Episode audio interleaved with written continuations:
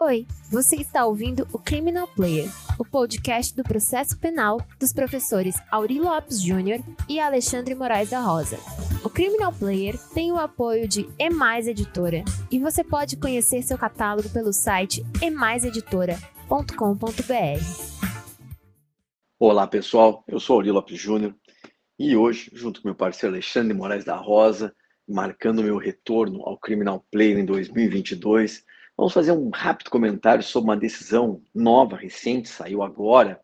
É, já vou até olhar a data aqui, dia taran, 7 de fevereiro de 2022, então agora no mês de fevereiro, Tribunal de Justiça do Estado de São Paulo, é, habeas corpus criminal número 22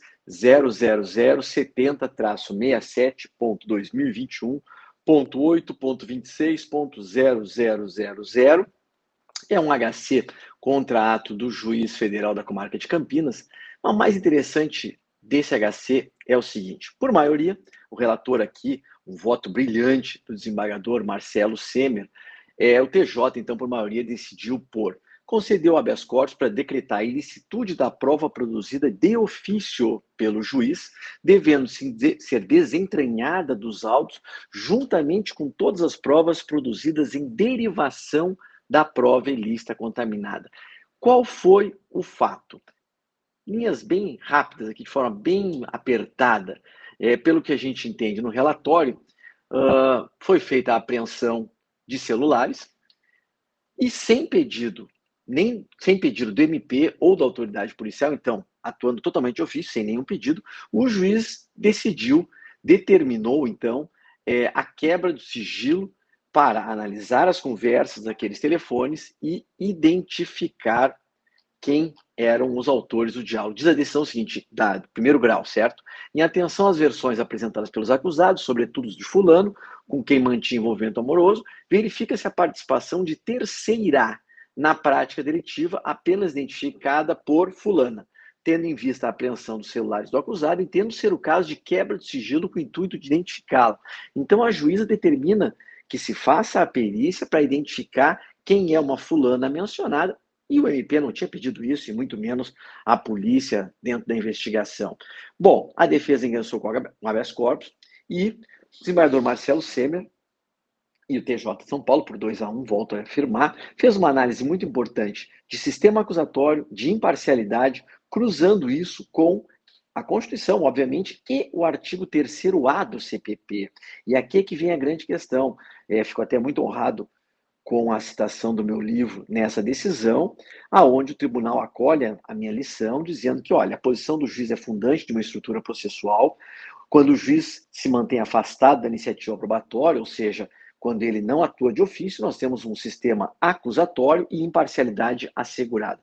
Por outro lado, quando você tem um ativismo judicial, um juiz que vai atrás da prova, você funda um sistema inquisitório e você mata a imparcialidade. Então, o tribunal vai trabalhar exatamente com isso para mostrar que é absolutamente incompatível com o sistema acusatório e também com uma série de outros princípios constitucionais, como contraditório, etc., mas que é incompatível com o sistema acusatório e com imparcialidade a prática de atos de caráter probatório ou persecutório por parte do juiz, certo? Como existia antes no Código e que, na verdade, não foi recepcionado pela Constituição, mas agora com muito mais força a partir da reforma de 2019 e a nova redação do artigo 3A, que consagra expressamente no CPP o sistema acusatório, esse tipo de ato é absolutamente inconcebível. E aqui vem a grande sacada dessa decisão.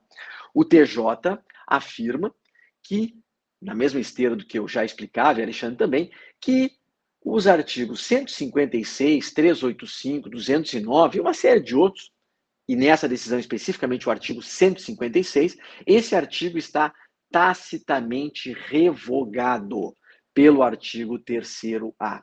Então, em suma, o TJ de São Paulo afirma que o artigo 156 foi revogado tacitamente pelo artigo 3A do CPP, em reforço ao sistema acusatório já adotado expressamente pelo Brasil em sede constitucional, o tribunal entendeu pela ilicitude da prova produzida, essa de ofício, e, portanto, também das provas derivadas, que têm que ser excluídas do processo, desentranhadas. Então, em suma, uma decisão muito importante na linha daquilo que Alexandre e eu já falamos há bastante tempo, mas que é sempre importante a recepção pela jurisprudência. Quer dizer, ainda que possa parecer óbvio, esse óbvio precisa ser afirmado, explicado e decidido, para que as coisas fiquem bem claras. Só um detalhe mais. Tribunal aqui foi dentro dos limites do habeas corpus, reconheceu a ilicitude probatória. Eu diria que agora falta um próximo passo, que é compreender que não adianta desentranhar esta prova ilícita produzida de ofício pelo juiz. É crucial, fundamental, lógico, coerente que se desentranhe o juiz desse processo, porque me parece muito claro e óbvio que esse juiz ou juíza, não sei, mas enfim, esse julgador está contaminado e não pode continuar neste caso. Não adianta desentranhar essa prova, tem que desentranhar a cabeça desse juiz. Eu espero que futuramente nesse caso, que eu não tenho nenhuma relação profissional, apenas estou analisando, mas se fosse um processo meu, com o retorno do, do HC, da decisão proferida pelo Tribunal de Justiça, eu ingressaria com uma exceção de suspeição desse juiz, mostrando que, obviamente, houve a quebra da imparcialidade e ele não pode continuar no processo. Obviamente, imagino que ele não acolheria a exceção de suspeição e isso geraria uma outra grande briga. Então, é, nós evoluímos muito com uma decisão como essa do TJ de São Paulo, mas precisamos ir além. E espero que se vá além muito rápido e em breve, para que se também desentranhe o juiz. O que, que você pensa sobre isso, Alexandre? Olá, players. É muito legal ter o Auri de volta aqui no nosso podcast, que é um podcast que nós vamos repercutir os temas atuais. Esse acórdão do relator desembargador Marcelo Semer foi julgado dia 7 de fevereiro de 2022. Está lá no Conjur, você pode ler o acórdão, vale a pena ler o acórdão, tem essa citação do Auri Lopes Júnior. A notícia está no Conjur do dia 15 de fevereiro de 2022. O julgamento contou ainda com os desembargadores Augusto de Siqueira e Cláudio Marques e tem uma emenda primorosa, dizendo habeas corpus, quebra de sigilo telefônico, pleito do impetrante de que fosse desentranhado o laudo pericial produzido ante a ilegalidade da produção de prova de ofício pelo juiz, o que afronta o sistema acusatório. Continua a emenda, constrangimento ilegal, nulidade da prova. Produção de ofício pelo juízo, que atenta contra o sistema acusatório, já consagrado em sede constitucional e ora reforçado pela égide do artigo 3A do CPP, introduzido pela Lei 13.964, 2019, liminado o ministro Fux, na medida cautelar TADIM 6299, que não suspendeu a eficácia do aludido artigo no que tange ao reforço do sistema acusatório, mas apenas quanto à implantação do juiz das garantias que demanda estrutural, mudança do Poder Judiciário, revogação tácita do artigo 156 do CPP, presidente deste egrégio Tribunal de Justiça, ordem concedida para decretar a ilicitude da prova de ofício pelo juízo, devendo ser desentranhada dos autos, juntamente com todas as provas produzidas por derivação e pela prova ilícita contaminada. O acórdão merece todos os, todos os parabéns, nos refere ao advogado que teve a coragem de impetrar, arriscar-se nessa sempre estratégia de poder obter um, um, resultado favorável, mas aqui vamos ligar os pontinhos. O modelo é acusatório. O modelo acusatório tem sido afirmado pela Procuradoria-Geral da República em diversos pareceres. Esse modelo acusatório traz consequências, não é acusatório só pelo nome. O acusatório tem pelo menos duas grandes escolas, uma que defende que o acusatório é um processo de partes, e o segundo que defende que a gestão da prova é o critério diferenciador da, do sistema acusatório e do sistema inquisitório. Aprendi com Jacinto Nelson Miranda Coutinho, a partir das grandes lições do nosso mestre italiano Franco Cordeiro, que o sistema acusatório é diferenciado não pelas partes, porque o processo inquisitório no Brasil, por exemplo, tinha partes. O que diferencia é a gestão da prova, ou seja, uma participação subsidiária do juiz, conforme o Supremo tem afirmado no tocante ao parágrafo único do 212 do CPP.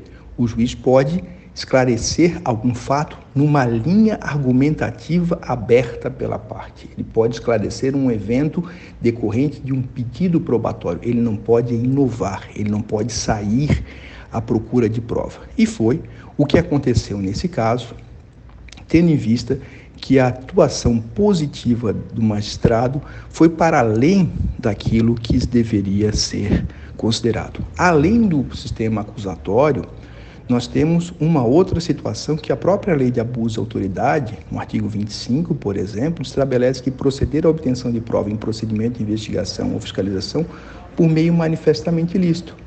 E, parágrafo único, incorre na mesma pena quem faz uso de prova em desfavor do investigado ou fiscalizado com prévio conhecimento da sua ilicitude. Aqui a questão é controversa, todavia, o que há é a impossibilidade da utilização dela e de tudo aquilo que dela vincular-se, que for dependente da prova. E para verificação disso, como Luiz Guilherme Vieira há muito tempo defende, e nós escrevemos um texto no livro em homenagem ao ministro Celso de Mello, a necessidade da instauração de um incidente de exclusão da prova ilícita, para discutir não só a extração dela, mas também quais as consequências, onde ela está contaminando a prova ilícita. Então, como bem colocou o Auri Lopes Júnior, a luta pela, pelo processo democrático que se respeite às regras do jogo é o nosso desafio, o nosso propósito. Aqui significa que nós temos um órgão, que é o Ministério Público, com atribuições, com legitimidade, com principalmente iniciativa probatória. Nós confiamos a acusação no regime democrático a uma instituição representada pelo seu procurador ou pelo seu promotor de justiça. Ele tem a, a, o espaço estratégico de poder buscar as provas que lhe interessam para obter a confirmação da hipótese acusatória. A intervenção do magistrado, que é, por definição, terceiro, está vedada, por isso que nós temos uma série de alterações no nosso regime atual, principalmente a proibição de prisão de ofício, e se não pode a prisão de ofício, é mais um sintoma de que nós caminhamos a passos largos para implementar de vez o modelo acusatório. Temos muito caminho pela frente. Aurélio Lopes Júnior aí está muito bem-vindo de novo. Fico contente em retomarmos aqui o nosso Criminal Player. Um abraço, até semana que vem com novidades.